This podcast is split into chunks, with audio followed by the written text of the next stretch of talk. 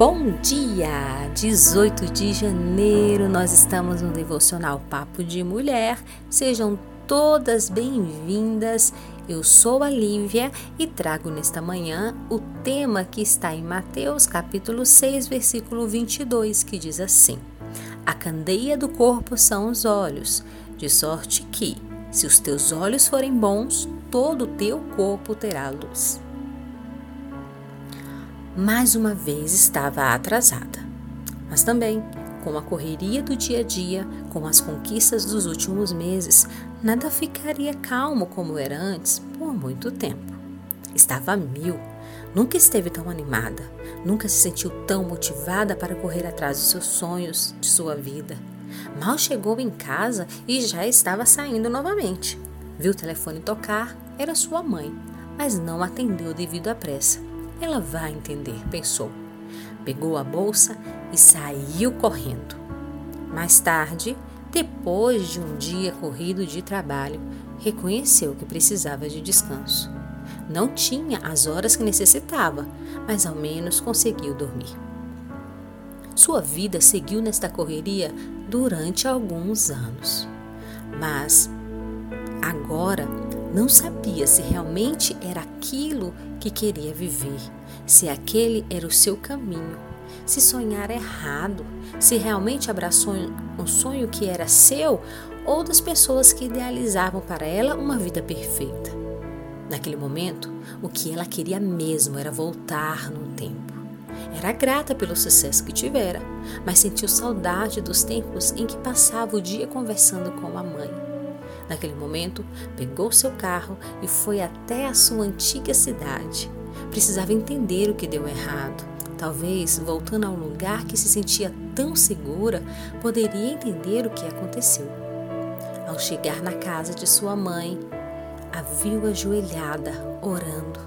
Conseguia ouvir da porta a sua voz baixinha que dizia: Senhor, não permita que o coração dela se afaste de ti mas traga novamente ao lugar onde ela ouvia sua voz e reconhecia o seu chamado. Aquilo tocou seu coração e, como um flash, viu todos os momentos maravilhosos que passou naquela casa, em sua igreja, com seus amigos. Lembrou-se do seu quarto, do violão e das horas que passava em lágrimas na presença de Deus. Não precisava muito, mas o que ela ouviu e sentiu ali em pé, diante da porta do quarto de sua mãe, foi o suficiente para entender quem era a sua verdadeira motivação. Ele era a sua motivação para andar. Tudo um dia vai passar. Nada nesse mundo é novo mas apenas uma repetição que tem acontecido durante os anos e anos, alterando apenas a adaptação que fazem aos acontecimentos da sua própria época. Essa semana eu tenho pensado muito em motivação, mas não a motivação no contexto que te leva para cima, que te faz subir e criar ânimo.